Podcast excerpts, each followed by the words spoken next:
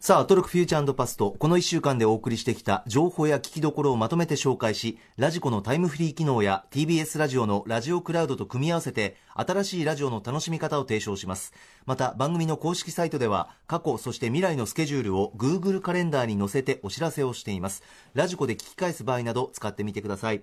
さあ、ここで歌丸さん、東京 MX に到着されたそうです。歌丸さん。はい、どうも。はい、どうも。早いね。あのやっぱ曲かけて出るといいですね、これね。2曲あったからね。やっぱ今度からこのやっぱ逃げ方といいましょうか、こちらがやっぱ有効かなというふうに。そうね、その方がまあまあ時間がもね無駄にならないですからね。ねちょうどいいですよね。やっぱ山本さんもね、やっぱりそれ方がね、やっぱり。いやいやいや。ね。えー、もしそのがいいんじゃない本当にあの、あの言ってほしくないですからね。もしもし？はいはいはい。歌丸さん？あのちょちょっとね聞こえづらいんで。あ本当ですか？あのでもちょっとさっきのなん太郎？太郎の話を下尾さんとしたかった。っていう話ですね。そうなんですよ。息子さんがすごい。だから俺下尾さんの息子に時々あの。あのウルトラ怪獣とかウルトラマンとかプレゼントしてるんですよ。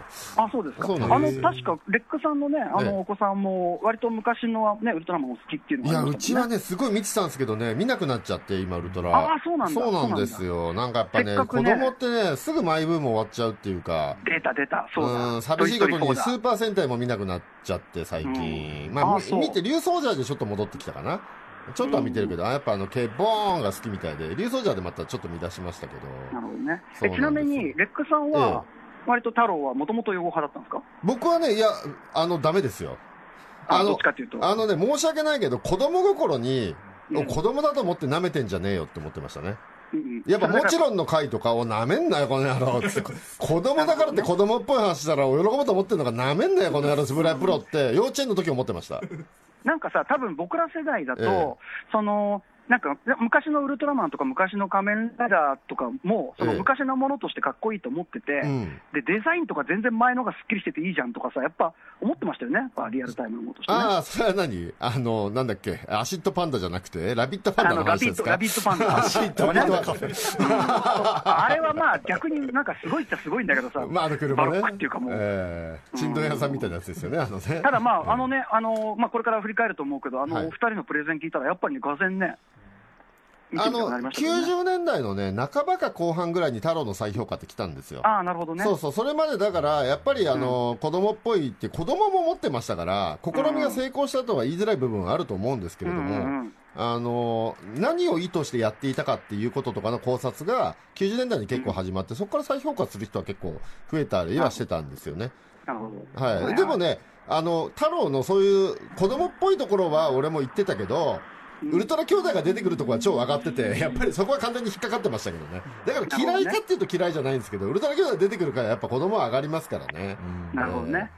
島親子もだからテンペラ星人が好きなんだと思いますよ。はいはい、あれ、ウルトラ6兄弟出てきますからね。えー、もしもし、ちょっとごめんね、やっぱりダメだ、聞き取りづらいわ、これ。あ今日ちょっと電波が良くないですね、ちょっとダメだわ。はい、まあそういう日もありますまあまあそんなこんなで、ちょっとすみません、あの、あの山本さんさ、ちょっとさっき言い忘れましたけど、はい。あのお休みをね、ちゃんと堪能して、はい。はい、あのー、まあ、一行さん疲れもそこで癒していただいて。ありがとうございます。ね、はい、ということで、はい、はい、あのー、リスナーの皆さんもちょっとここで失礼しますけど、皆さんね、あのー、大人の責任で選挙をね、えー、そうだね、選挙ね、選挙。行けばがやろうっていう、はい、そういう感じでよろしくお願いします。はい。はい、ということで、あの、レックさんよろしくお願いします。はい、どうも。はい、どうも失礼します。山本さん、いってらっしゃい。お疲れ様。ありがとうございます。また、いってらっしゃい。また来週、どうも、失礼します。早いよ。最近もう13分とかによくなってたけど、ね、そうですね。今日出たのが早かったしね、曲曲かけて出たからね、はい、新概念もね、はい、こんな日もあってという、はい。まあ、こんな日もあります、はい、さあそれでは始めてまいります。ここだけ聞けば1週間がわかるアトロクフューチャーパストパスト編。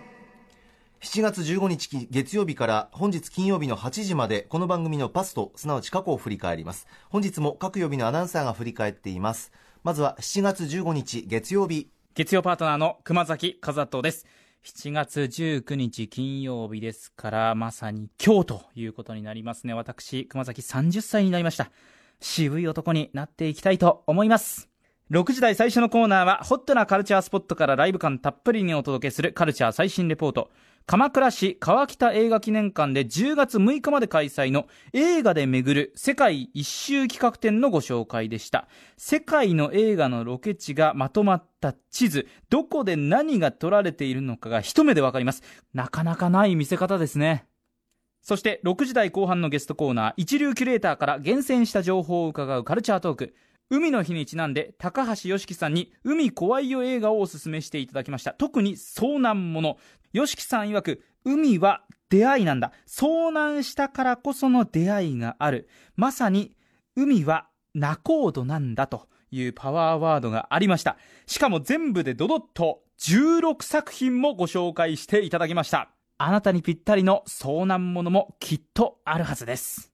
続いてはこちら。7時台はスタジオライブや DJ をお届けする音楽コーナーライブダイレクト。アジアの最新音楽シーンをどこよりも早くキュレーションしていくアジアンミュージックジャンクションシリーズ。タイ・バンコクのバンドスイートロールのスタジオライブでした。まさにこれからの夏の夜暑くなってきた中で海でしっぽりとお酒を飲みながら聴きたいなとそういう楽曲でした。8時台は世界の見え方がちょっと変わるといいなの特集コーナービヨンドザカルチャー。歌丸よ、大人になってからウルトラマン太郎を見直していないとは何事だ特集ゲストは怪獣博士のガイガン山崎さんとバンド終わりからのボーカル高橋ひょうりさんという急進的ウルトラマン太郎原理主義者のお二人でした。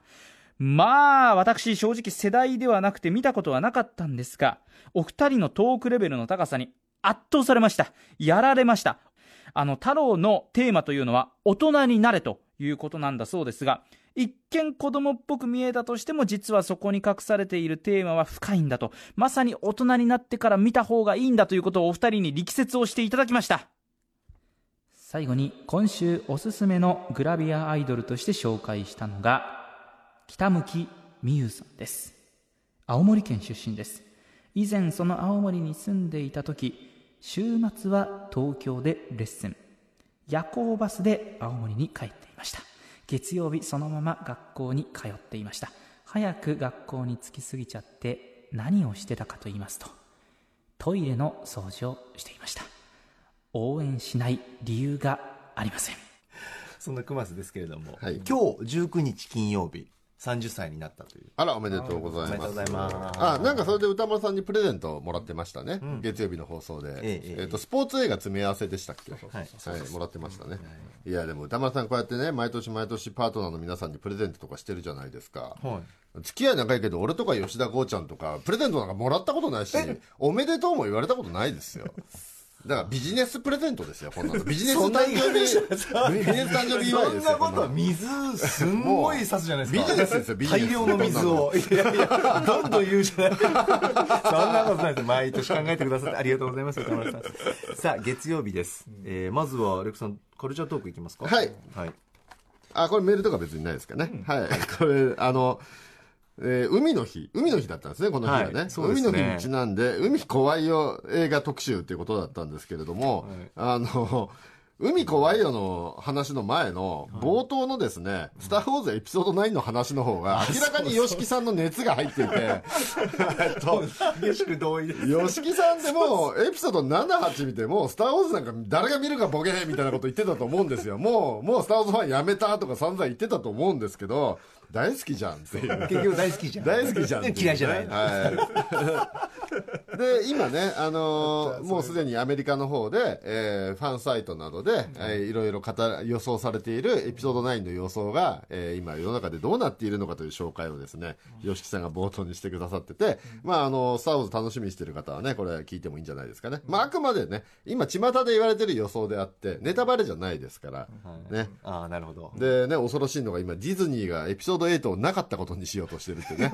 歴史修正を行おうとしてるって話とかね。ディズニーはこういう特集、えー、そのために、えー、タイムリープを導入するんじゃないかとかねいろんなことをおっしゃってそうでしたね。面白かったですね、はいえそしてその肝心の何？海の日にちなんでの、海の日。海は怖いよ映画。怖いよ映画、ね海は怖いよ映画ってこれ聞いて思ったんですけど、はい、1年365日毎日何がしか何の日ってあるじゃないですか。はいありますね、うん、これ何でもできんじゃないのと思って吉木さん映画のその知識量が膨大だからあのいつでも特集できるんじゃないのって思いながら聞いてました、えー、でもこういうふうにまとめてくださるとカテゴリーでねだから2月9日だったら肉の日とかに肉怖いよ特集とかでもいいし。そうですね。ね5月5日に子供怖いよ特集でもいいわけじゃないですか、はい、何でもできますよね。そうですね。ね11月11日ポッキーブリッツの日とかちょっと苦しむかもしれないですけどね、えー、ポッキーブリッツ怖いよっていうのはさすがにないです怖いよ縛り え。だって毎年11月11日になるとポッキープリッツの日の CM 流れません？グリコの。あんまり意識したことなかったえ流れる流れますよ。昔はだからそのあれですよ。松浦綾さんがプリッツの CM やってて、モーニング娘。さんがポッキーの CM やってたんで、ポッキープリッツの日はあの両方で出てくる CM が2週間ぐらい流れる。夢の共演が見れたんですよ。へえあでもそんなイメージあるな確かに、松浦さん。そう。まあただ それはちょっと怖いよ。難しいかもしれないですけどね。YOSHIKI さんね今後もね, ねお願いし何怖いよでもいいんじゃないかと思いますけどね、はいそして、えー、はい、こちらメールいただいているのは、はい、はい、そうですね、えー、ビヨンドザカルチャー、はい、ラジオネームオカラハールさん。今週は月曜日のウルトラマン太郎特集がとても良かったです。ウルトラマン太郎がそれ以前の作品に比べて異質性があるもののそれら全てが魅力であるということが分かり今改めて見るべきだなとはっきりと分かりました。また歌丸さんが何度も「ラビットパンダ」をバカにしておりますが個人的にはあの斬新な見た目が好きだったので少し悲しくなりました。太郎以上に冷遇されているというウルトラマンエースの特集も楽しみに待っています。ということです。はい。ねまあ先ほどもちょっと歌間さんと電話で話しましたけれども、はい、まあ確かに太郎はねあのやっぱりその小学生ぐらいになって再放送とか当時盛んだったので、セブンとか見直したりすると、まあ大人っぽいわけですよ。で、もう小学校2、3年生になるともうセブン最高みたいになったりするんですよね。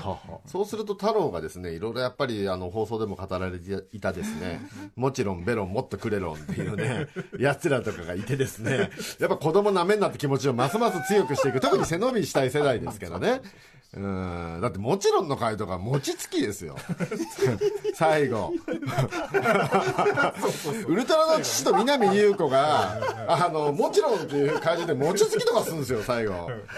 子供的にはさこうねもうノンマルトの死者とか見てうわすごいとか小学生小学生23年生でも思ってるわけですから。レクさんそれ餅つき怪人として、ええ、あのヒーローっていうかウルトラマンが、ええ、でどう決着するんですか？いや、餅ついて宇宙に月に返すんですよ。月から、だから放送でも言ってましたけど、新潟の米が美味しいってことを知って、新潟の米を食いに来るんですよ。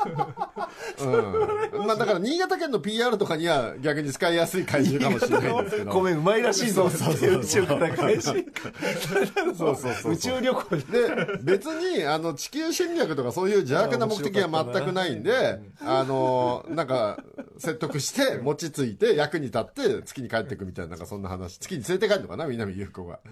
みたいな、まあ、おとぎ話なんですよね。うん、で、やっぱりちょっとね、背伸びしたい年の頃のね、えー、子供にはやっぱりちょっとその辺はなめんなよって気持ちも、やっぱり生まれがち。でも太郎は当時人気なかったかっていうとそうじゃないんですよ。やっぱウルトラ兄弟がじゃんじゃん出てくるんで、太郎になると。あの、それで子供人気的にはすごくあって、太郎自体は実は作品としては、あの、人気なかったわけではないんですけれども、やっぱりちょっとね、混ぜてくるとみんなちょっと太郎をなんかいろいろ言いがちっていうのもあるし、あと当時ね、あの、ファンタスティックコレクションっていう朝日ソノラマさんから出ていた本があって、僕がね、自分の意思で初めて買った本は多分ファンコレのゴジラとウルトラマンだったと思うんですけど、それの2冊目の方とかで結構太郎はなんかいろいろ言われてたりとかで、割とその、お兄さんたちの世代には根強くやっぱちょっと、太郎子供っぽいなっていうのがね、残ってたりもしたんですよね。うん。そうなんですよ。で、あの、さっき言ってたね、ザットの住所が千代田区霞が関1の1の1で、通勤しやすいからいいとか言ってましたけど、お前んち、お前んちから行きやすいだけだろって。別に、どこの基地だろうが近くに住んでる行きやすいよとか思いながら聞いてましたけど、実際にさっき調べてみたんですよ。千代田区霞が関1の1の1。はい、今ね、法務省、今っていうか多分当時からだと思うんですけど、法務省の、がある場所でしたね。実在、やっぱ実在、まあ、それはありますよね。そうか、そうか。はい。で、あの、僕気になったのが、この特集、はい、あの、さっきも、あの、振り返りで、熊崎アナが、はい、僕太郎を知らないんですけどって言ってたけど、うん、なぜか熊崎さんが太郎を知ってる側として歌丸さんを糾弾するっていう。お前お前の立ち位置何なのっていうのがすごい疑問だったんですけどこの特集あそうでした、ね、ものすごい歌丸さん攻撃するんですよなんか。あの知ってる側の太郎指揮者の方になんか入っててチームとしては。確かに確かに。あれ台本だったんですかね。何ですかね。なんでそうだ。たまたまと時々あるんですそういう。あそうですか。お前お前なんでその立ち位置なのってのがすごいもやもやしましたけど、ね、えちょっとそれも楽しみだな、聞きどころで。熊崎君が強者の場にちょいちょい回ってる瞬間がよくあるので月曜日は。注目ポイントです、はい、構成作家古川光さんありがとうございました、はい、いやでもね本当にあの太郎はねあの大人になってみるとあのえー、っとこれ赤い靴履いてたでしたっけ？あの紹介してたえー、ベスト3回みたいなやつ。まあ確かにあれはね、トラウマ回として有名な。トラウマ？トラウマ回で、なんか、なんかね、もや、もやる回で、もう一個ね、バサラっていうね、バサラだっけな、怪獣出てくる回とかも、めっちゃもやる回で有名なんですよ。餅つきとかはもやったりしないよ。あ、それは逆、違うベクトルのもやり、もやりですね。子供だと思って舐めやがってそれとまた軽量が違う。いや、違う。あの、ものすごいダークな。救い、救いもないし、ハッピーエンドでもないし、みたいな嫌な、嫌な終わり方する回がね、あの、他にもあったりとか、確かにね、意外といろんなことやってるんですよ。幅広いんですね、広いです、広いです。で、やっぱりあの、放送でもおっしゃってましたけど、最終回とか本当素晴らしいんですよ。あの、ウルトラシリーズって最終的には、ウルトラマンから、えっと、人類が自立する話っていうか、ウルトラマンなしで怪獣を倒すってね、放送でもおっしゃってましたけど、はい、まあ有名なのは初代ウルトラマンのゼットン、ウルトラマンが負けた後に家督隊が倒したり、で人類が自立してウルトラマンが安心して地球をされたりみたいな、あるんですけど、これは主人公の東光太郎が変身しないで東光太郎自身が自立する話なんですよね。だからウルトラマン太郎に変身しないで人間のまま倒すんですよ。バルキー星人でしたっけね、最終回ね。倒したりとかで、ね、結構ね、最終回本当すごい良かったりとか、確かにね、いろんなことやろうとした作品ではあります。ウルトラマンエースもでも最終回すごいいいんですよ。なので、あの、エースの特集を次やりたいっていうのも、まあ、わかるっていうか。うん。ただ、エースはね、デザインとかね、なんか、あとなんか背低かったりとかね ちょっと足短かったりとかね そうそういう問題もあるのかなってあるんだな、はい、あのね今週ねこれね長く太郎が好きだからやってるんじゃなくてね、ええ、あの曲がないからやってるってのありますよね。もう曲残ってないんですよね推薦曲ですね番組内にね流す。ああなるほど、はい、なんでかっていうと歌間さん欠席で、えっと、間が持たなかった曜日とかに曲を追っかけてるからってことですけど。歌丸さんが休むとこうやって金曜に曲が残らないっていう。いやいや歌丸さんいらっしゃらない日に曲とかも流していろいろバラエティ豊かにと、はいはい。さあ続いては7月16日火曜日です。火曜パートナーの宇垣美里です。扁桃炎に低気圧ジメジメした空気にもとにかく苦しめられています。知ってました？扁桃腺に必ず皆さんいっぱい穴が開いてるんですよ6時台最初のコーナーカルチャー最新レポート。東京都江東区のパナソニックセンター東京で開催されている特別企画展スポーツ×漫画を紹介いただきました。そして6時台後半のカルチャートークは先週に引き続き漫画家さんいらっしゃい。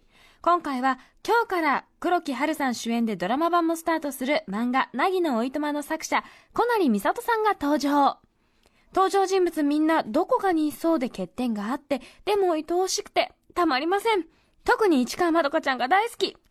なぎちゃんの心が一番読めないって作者の小成美里さんはおっしゃっていましたけど、今後どこに行き着くのやら。続いてはこちら。7時台の音楽コーナーライブダイレクトには、エレクトロとチルウェーブを感じるバンド、ドライブボーイのスタジオライブでした。8時台の特集コーナービヨンドザカルチャーは、いい文章とバズる文章について考えてみる文章最高特集。万葉集からアイドル、占い師、インフルエンサーの文章に至るまで、新旧様々な文章を研究し、自らもバズる文章を発信し続ける、会社員兼ライターの三宅加穂さんに解説していただきました。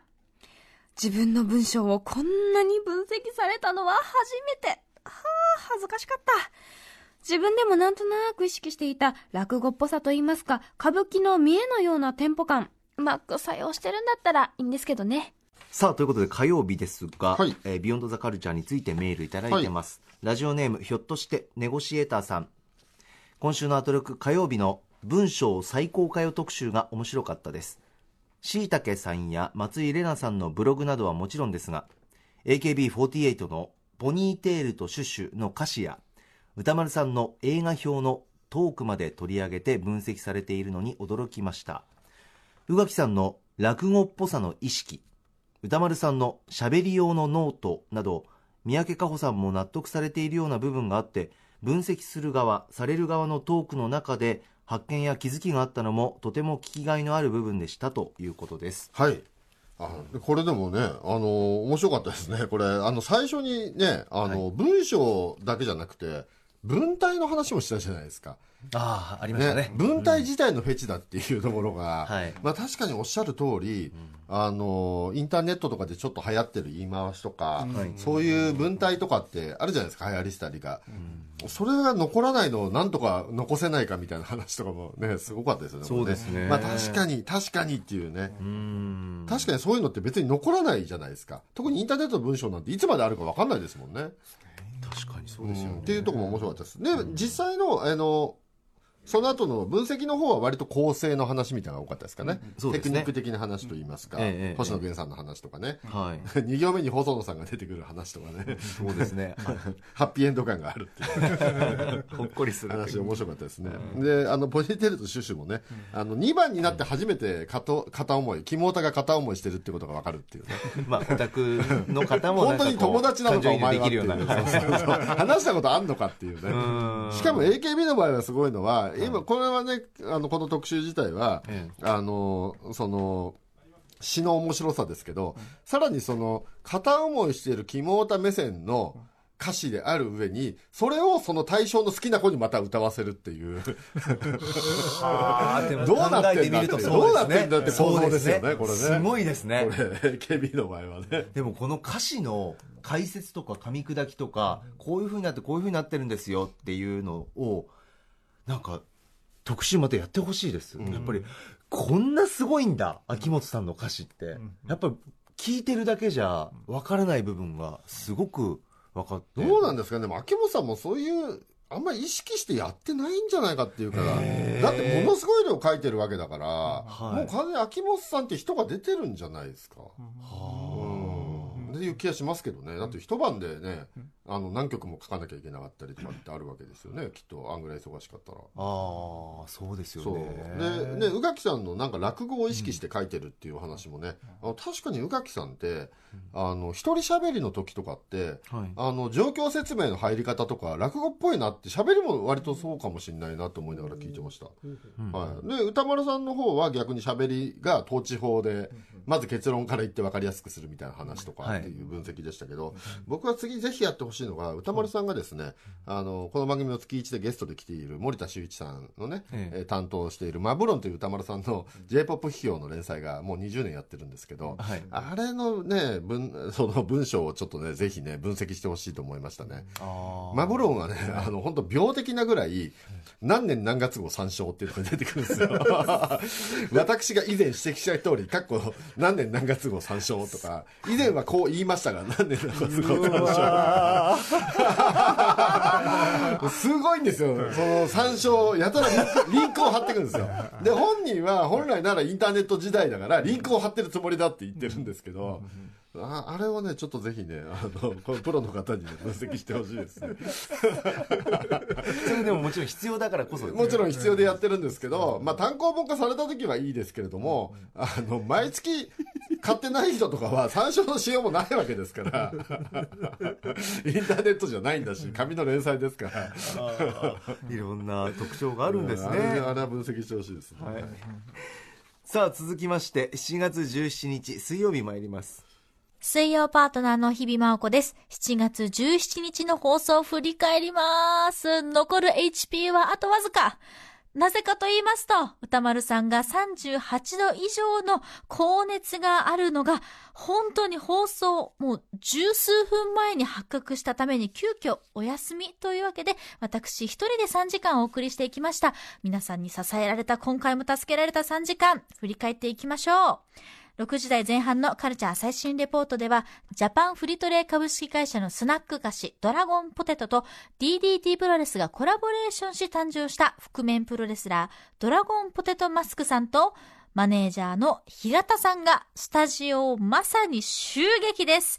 歌丸さんがいないとなってですね、始まってもうすぐにこのお二人がスタジオにわーっと来てくれまして、何をしたかと言われると正直何もしていない。美味しいポテトチップスをいただいた時間。でもとっても楽しかった。ドラゴンポテトマスクさんの活躍が見たいという方はですね、あさって21日日曜日、後楽園ホールで開催されるドラゴンポテトマスクさんが出場する DDT プロレスの大会にぜひ行ってください。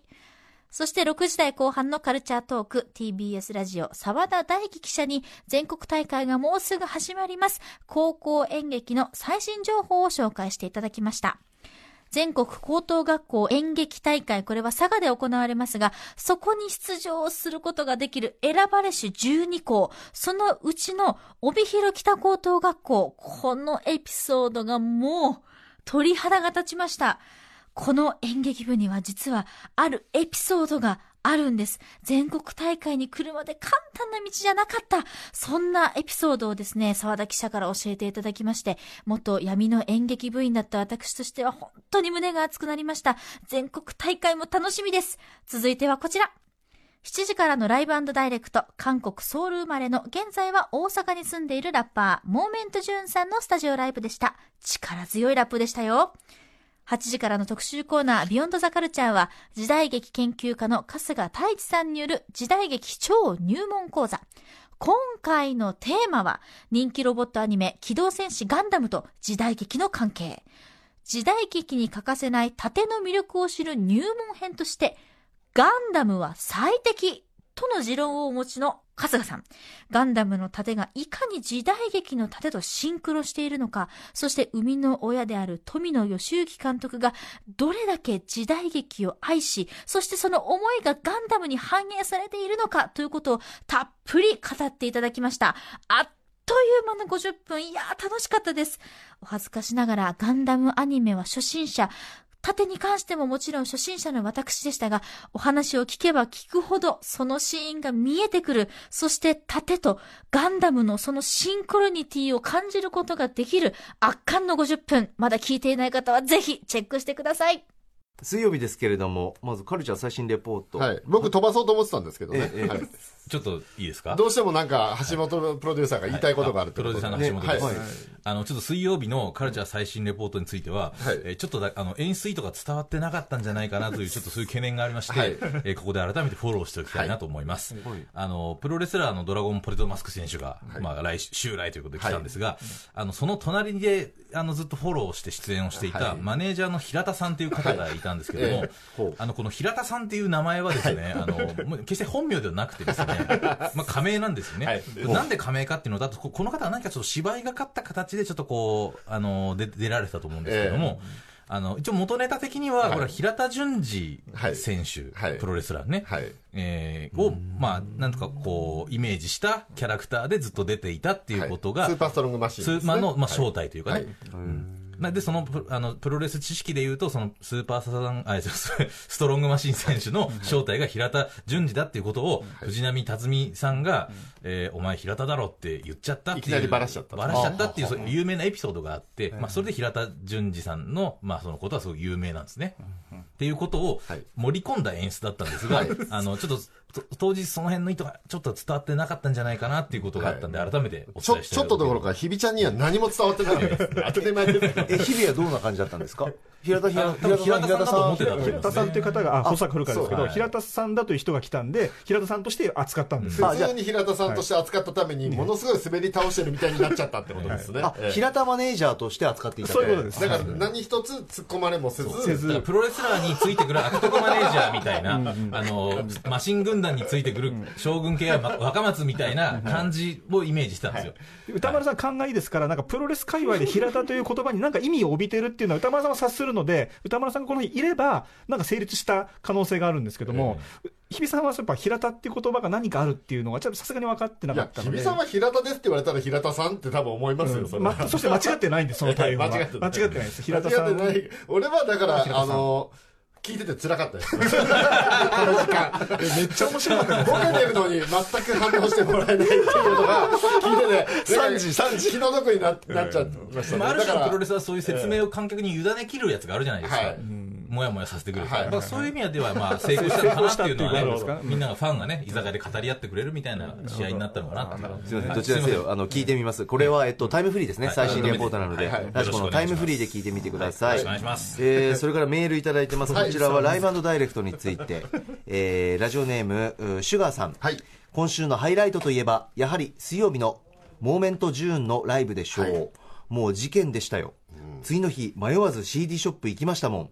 そこで、他の人からも問い合わせあったんですけど、なんかあったんすか？と。みんなアトロク聞いてたんかーいと思った私でした。はい。です。これはとんでもなかったですね。すごかったですね。いやー、これはね、本当に皆さん、ぜひ聞いていただきたいです。もうこれは、うん、俺、ライブダイレクト史上一番すごい回だったと思いますので、はえこれはもう本当皆さん聞いてほしいです。あのね、本当でもね、語り口はすごい柔和なんですよね、モーメントジュンさん。なんですけども、曲が始まったら、まあ、鋭い、鋭い歌詞でね、もうね、ちょっと詳しくは私ここで説明しませんが、はい、本当に損はさせませんのでね、ぜひ皆さん聞いていただきたいし、はい、あの、僕、だからテレビとかラジオとかマスメディアを見たり聞いたりするのって、こういうことに出会いたいからだと思います。いや、久しぶりだな、こういうのって思いましたね。いや、これはもう本当に事件だと思いますし、すごいんでね、本当聞いていただきたい。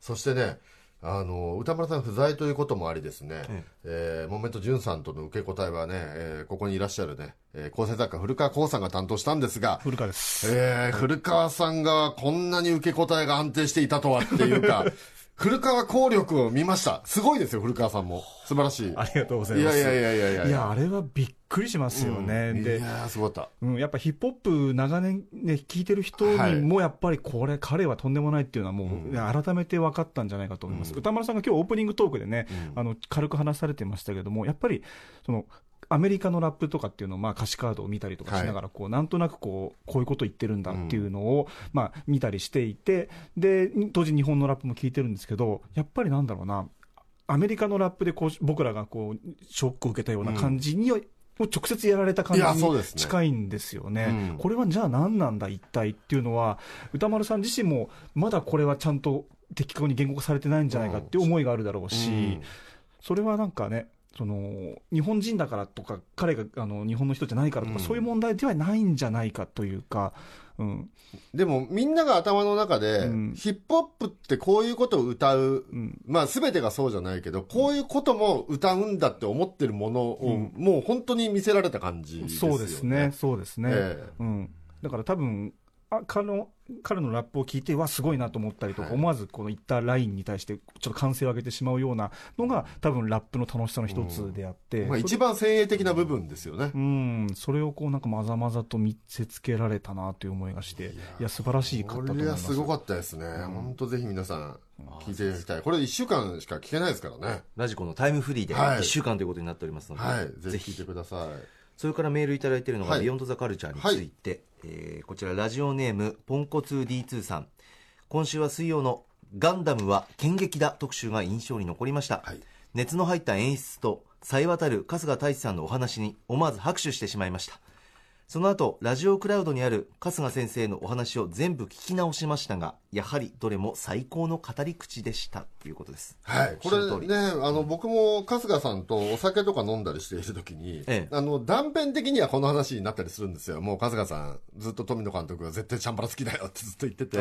であの昔もえー、ガンダムの前のザンボット3のオープニングのザンボット3があの武器を構えるシーンが全部チャンバラ分かってる人が作ってるってずっと言ってて。ザンボット3。ザンボット3というね、無敵精進ザンボット3というですね、ガンダムの2作前のアニメーションがあるんですけれども。それロボットではい。はい。はい。で、まあ、ガンダムね、えこの特集では何回もガンダムをロボットと言っていますが、ええ、あの、聞いていただければ、あの、決してね、けなしているわけではないということがわかると思いますので、あの、ロボットっていうとね、すごい怒り出す人がいるのが、ガンダム好きな人の特徴なので。そうなんですか？ロボットじゃない、モビルスーツだっていう、ね、ロボットじゃないんだっていう。時代を覚えておきます、えー、人も多いんですが、この特集の中でロボットっていうのは、あの、決して否定的な意味で言ってるのではないので、はい、あの、ぜひ聞いていただきたいと思うんですが、いや、でもこれは本当、生と同っていう話ね、まずチャンバラの基本ができているっていう話。はい。で、これでも本当分かりやすく春日さんで説明されていて、あの、野球でいう緩急みたいなものですっていうね。はい、要はその野球で、あの、ストレートのね、スピードが遅くなってきた南東派のピッチャーとかが、チェンジアップもう100キロぐらいのチェンジアップ投げた後に、うん、あの、130キロのストレート投げると150キロに見えるんだっていうね、はい、話と同じで、だからあの、僕思い出したのが13人の資格っていうね、あの映画で、まあ、いろんな人がチャンバラやってるんですけども、はい、あの、あのメンバーで最高齢、松方弘樹さんが一番強く見えちゃうっていうね、そう、見えちゃうことがいいことなのかっていうのがあるんですけど、あの、最強の剣士役は、あの、井原さんですよね。井原さんなんですけど、あの、松方さんがやっぱ一番強く見ちゃうんですよね。やっぱチャンバラ分かってるから、止めがしっかりしてるとか、まあ、春日さんにきっと手首の返しとかなんかいろいろ技術的なことがあるんですけど、とかもちょっと思い出しながらね。で、そういうことが全部富野監督が分かってるんだっていうお話でね。はい、あの、この辺の話は、えっと、えー、基本的なガンダムってグフですかね。うんを例に結構語られていましたね。はい。そしてあの銃よりもね、シャンバラの方がバリエーションが多いんだっていうお話とか、はい、銃はやっぱりあんまりバリエーションが作れないんだっていうお話されてて、でもここで日比さんもいいことに気づいてね、遮蔽物がないとなかなか作りづらい部分ありますよねっていうお話とかしてて、はい。でもチャンバラだったら360度空間でも自由にできるっていうお話とかね。なるほどと思って、はい。宇宙空間とかでもっていう。宇宙空間なのに、あの地面があるかのような動きをして、アクションをダイナミックにしているとかね。確かに。えー、これは面白い話いっぱいありました。いや本当。いやあ、あ、そろそろ？はい、はい、じゃあね、長くなりすぎると時間なくなりますんで、そんなことで、はい。ぜひ聞いてください。もっといっぱい喋りたかったんだけどね。はい、はい。あ、大丈夫水曜日伸ばします？いやいやいや、時間はちゃんと守りましょう。あれレックさん。フューチャーできなくて、最近フューチャーをちゃんとやるんだっていうテーマがあるんで。助かります。フューチャーの時間残さないといけない。続いては7月18日木曜日。リーサルーナポンことうないりさです。水曜日木曜日、歌丸さんは、えー、お休みとなりました。そして実はですね、私も月火水と本当に家に引きこもって休んでたんですけれども、病気の時は食べた方がいいのか、あまり食べない方がいいのか、悩みませんか？私は意外に38度ぐらいでも食欲もりもりなんですよ。もうね、決めたんですよ。自分へのご褒美だって。昨日も。出前3回も頼んじゃいました。まず朝サンドイッチ。お昼パスタ。夜寿司ということで、まあなんとか乗り越えました元気いっぱいもりもり木曜日振り返らせていただきます。6時台のカルチャー最新レポートは、国立科学博物館で開催中の恐竜博2019についてお送りしました。ちょうど夏休み迎えるので、自由研究何にしようかなと悩んでいるお子さん、または親御さん、今年は恐竜なんてどうですか？続いて、カルチャートークのコーナーでは、お城専門のライター、萩原幸子さんに、夏におすすめのお城巡りについて、えー、いろいろなお城を挙げていただきました。今や資料館や博物館が非常に充実していて、AR だったり VR をね、使って昔攻め入ったのかとか、そういったことが学べるという話を聞いてね、ただ回るだけじゃなくて、その過去のことも立体的に見えるっていうのが非常に面白いなと思いました。私が一番素敵と思ったのはですね、岡山城。こちらライトアップが本当に素敵で、なんか幻想的なのでね、デートなんかにもぴったりなんじゃないかなと思いました。誰か一緒に行ってほしいんだよな。一人で行くのはちょっと、兄は嫌なんでね、なんか誰か一緒行ってくれないかな。一緒に行く人、手挙げて。あ、いっぱいいる。さあ続いて7時台のライブダイレクトは DJ 豆腐ビーツさんの恒例クイズミックスでした。皆さん何曲目でお分かりいただけたでしょうか。私はですね、どうしても愛子さんの花火でつまずいてしまって、いやー、これだと思うけど、でもなーなんて思ってたんですけど、皆さんどうでしたかね？正解はぜひタイムフリーでお聴きください。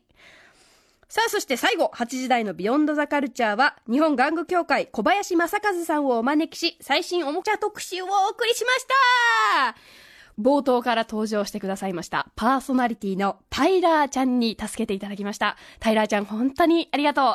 またね、ぜひぜひスタジオに遊びに来てほしいなと思います。ということで、本当に新しいおもちゃ、いろんなおもちゃがあるなと再認識しました。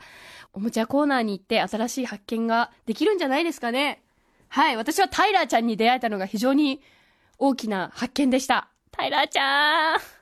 木曜日でしたたっぷり振り返ってもらいました。ね相方長い。たの 楽しそうでいいですね。はい。ありがとう。はい。で、えっと、まあこの日も歌間さんお休みということでね。はい。うなさんが一人でお送りしました。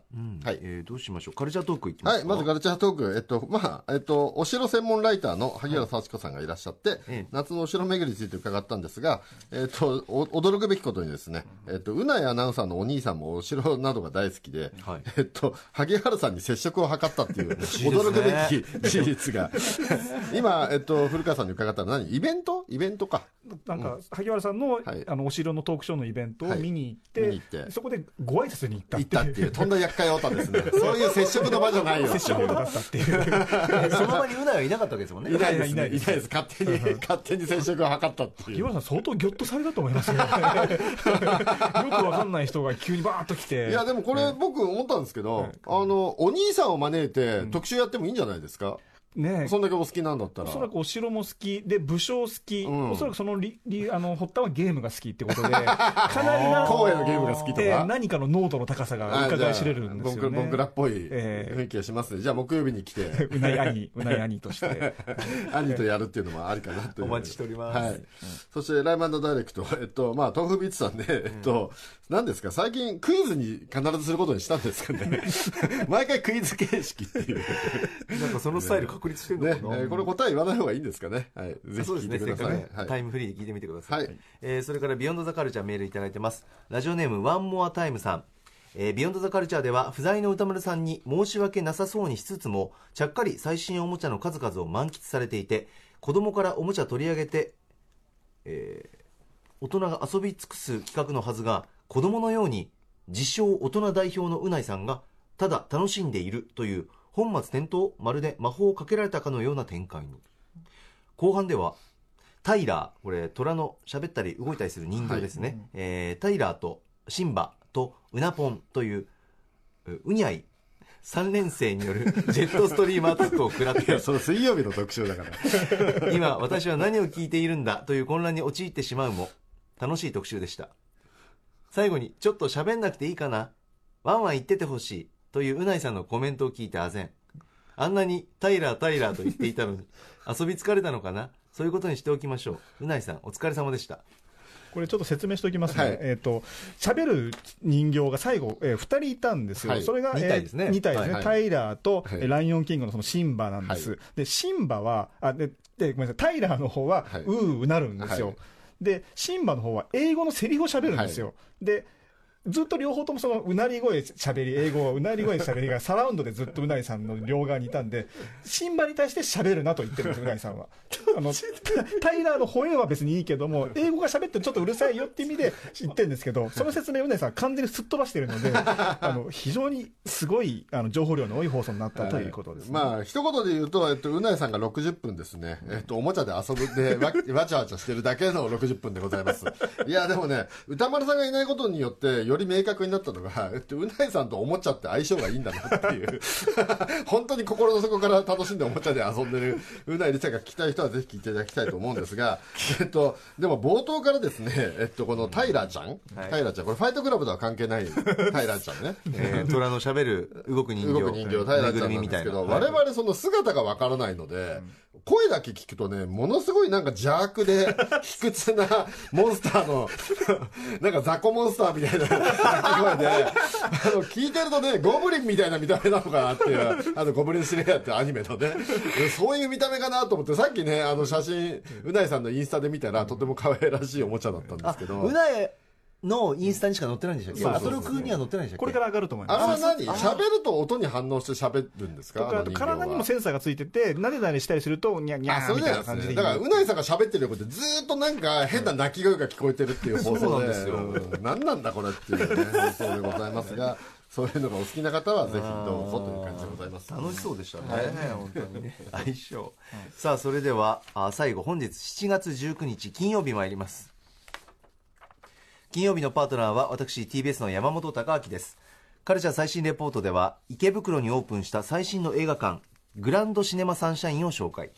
6時台後半ムービーウォッチメン宇多丸さんが評論したのは「トイ・ストーリー4」でした。続いてはこちらです。 LIVE & DIRECT 今年デビュー20周年を迎えた歌手の夏川りみさんのスタジオライブでした。そして今はコンバット REC さんと今週のアフターシックスジャンクションを振り返っております、はい。さあ、えっ、と、今日の振り返りについてというか、はい今日の放送についてメールです。ラジオネーム、マルインマルさん。えー本日、池袋グランドシネマサンシャインの IMAX レーザーで、天気の子を鑑賞してまいりました。ほううわー、スクリーンがでけえ、色が綺麗、音がでけえと、IQ が低い感想しか出なくなるほどの衝撃。今までにない映画体験になりました。えーまた素晴らしいのは、このスクリーンの外、うん地上12階の高さから見下ろす池袋の景色は映画を見た後の非現実感浮遊感がより持続させてくれる環境です。また登るならエスカレーターがおすすめです。登っていく途中の壁に2001年宇宙の旅や仁義なき戦いなどの国内外の名作ポスターが掲示されていて、映画の歴史を感じながら劇場に向かっていける仕様に。ただし上映時間前はエレベーターエスカレーターが大変混雑するため気持ちお早めの入場をお勧めしますということです、はい。へえーすごいすごい劇場なんですね。行きたい。はい、そして本日の放送はですね、まず、まず、えー先週のですね、放送終わりにですね、はい。出るはずだったセリフがですね、出ないというちょっと事故があったんですが、えーそのセリフがですね、えーっと、ジングルとして、ジングルとしてね、えーっと、しつこく使われるというですね、えーちょっとバージョンアップを果たしてね、これから使い倒そうと思うんですが、後録なくして進撃なしというですね、はい。え伊佐山先生に言葉のカツアゲを行って手に入れたこのセリフをですね、これから毎週使っていくというのがですね、許可が講談社さんからですね、正式に出ましたので、もうこれはね、森山ウィン並みに使い倒してるぞっていう。そうですね。来ましたね、はい。聞きたい方は6時台の最後と7時台で使ってるんですかね、今日はね。はい。はい。使ってますので どこにあるかは自分で探してみてください。そして今日の最後もはいご期待。あ使うかな、はい、この後ね、はい、で、えー6時台後半ムービーウォッチメン。はい。ね「トイ・ストーリー4」これでもね歌丸さんも振り返る前に言ってましたがネタバレをね、えーちょっとねしたくないという人は聞かない方がいいと思います。もうしないと映画振り返らないような内容ですからあのこれは本当注意点としてはあのこれから見ようっていう人は聞かない方がいいかもしれません。ネタバレ上等の人はいいと思いますけどね。はい、そうですね。なので、はい。ええ。もう見たっていう方はあのおすすめでございますが。なるほど。はい、でも「トイ・ストーリー4ね」あのまあ大人は賛否両論ですけど、はい。うちの娘はね大喜びでしたね。うちの娘も大好きなんですけど「トイ・ストーリー」あのすごい喜んでたしあのフォーキー大好きになっちゃって。あこれゴミだってですか？そうですそうです、はい。フォーキー大好きで。私も見ましたけどフォーキーかぱり人気ウッディ派だったのに一番好きなのフォーキーになっちゃって。あら映りました。はい、へえ。んか自分で作れるらしいですね作ろうと思ったら子供たちも。そう、作れるデザインなのにフォーキーのおもちゃはないのかって騒ぎ出して、いや、お前は DIY 精神がないのかって、作りたいって言うんだったらわかるけど、なんでいきなり買おうとしてんだよっていう。そんな会話にも。はい。えー。あとサブから森崎ウィンさんですって。さっき。あれ？あ、森、森山って言っちゃった。ごめんなさいね。そう、言い間違えたんだ。森崎ウィンさん。はい森崎失礼しました。失礼しました。さあということでラジコのタイムフリー機能それからラジオクラウドでもお楽しみいただけますのでぜひ皆さん放送聞いてみてください。ここまでパスト編でした。この後は来週1週間の予定フューチャー編です。まだ味がしますね。いやー、素晴らしい。あの、野球選手の CM にも通じます。よね。あの、セリフがされてるかっていうね。さてラボナはお菓子のホームラン王ですみたいな良さがありますよね。はい。来週1週間の予定です。まずは7月22日月曜日6時台のカルチャートーク結婚発表されたタレントの加藤留美さんにおすすめ映画をご紹介いただきます。7時からのライブコーナーシンガーソングライター中村佳穂さんがバンド編成でスタジオライブ。8時はノーナ・リーブス西寺豪太さんによる洋楽スーパースター列伝番外編。今回のテーマは1980年代中盤から後半にかけて世界の音楽界で勃発したとあるリズムに関する一大論争。さあそして続いてあ、そうカットな。ごめんなさいね。はいはい。続いて20 23日火曜日、6時台白夜消防の森田忠一さんが登場。雑誌ブブカで歌丸さんが連載しているマブロンで紹介するアイドルソングを聞いていきます。7時からは日本女性ソロアーティスト、シャンユーさんのスタジオライブ。シャンユーでいいんですよね。シャンユーはい。8時は県立美術館最高特集は、これ歌丸さんがハマってるやつだね、最近。24日水曜日6時台は映画評論家特集翻訳家の柳下喜一郎さんが登場 7時からは男女2人組ユニットエドガー・サリバンのスタジオライブ8時の特集は文房具トークユニット文具ジャムによるこの1年で一番重要な文房具を決める決定会議2019です25日木曜日、6時台は東京国立博物館の文芸員松島正人さんが登場。7時からはテレビアニメエルガイムやゼータガンダムなどの主題歌でおなじみ、鮎川真美さんのスタジオライブ。8時は島尾、島尾真帆プレゼンツ、ザ・島尾真帆、島尾アワー7月号。あ楽しみですね。さあ、とあっという間お時間ですけど、はい、じゃあちょっともう一回だけ。最後にね。伊佐山先生のやっぱりこのお気持ちで締めたいな、ねはい、聞かせてください。